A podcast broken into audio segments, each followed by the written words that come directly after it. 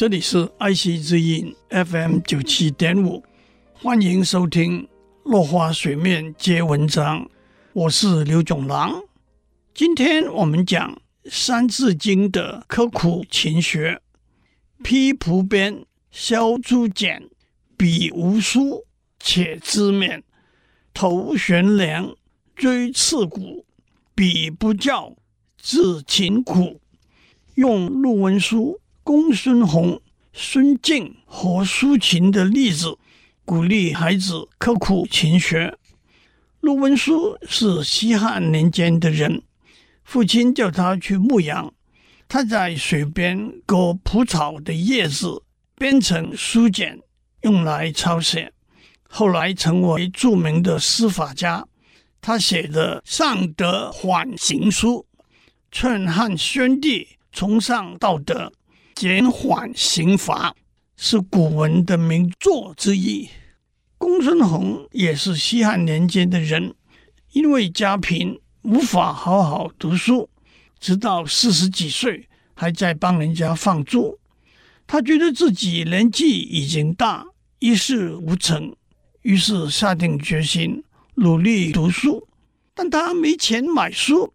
有一天，他在竹林中放牧猪只。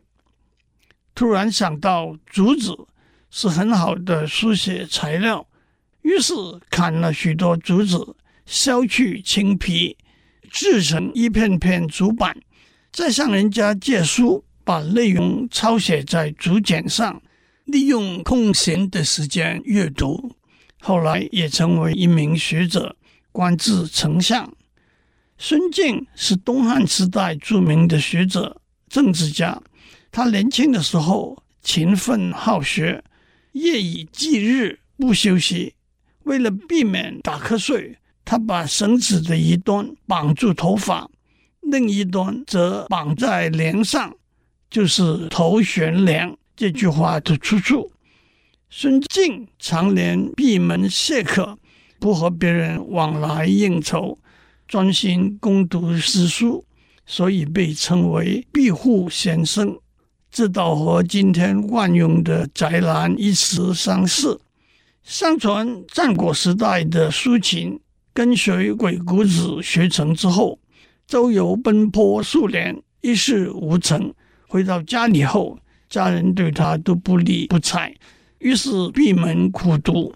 每当读书读得很疲倦，忍不住想打瞌睡的时候，就拿起一根锥子刺自己的大腿。振作精神，这就是“锥刺股”一句的出处。一年多后，苦读有成，苏秦出发游说六国合纵抗秦，并促成六国达成联合盟约，由他担任众约长，同时在六国都被任命为宰相。这时返回家乡，他家人对待他的态度。简直反转了一百八十度。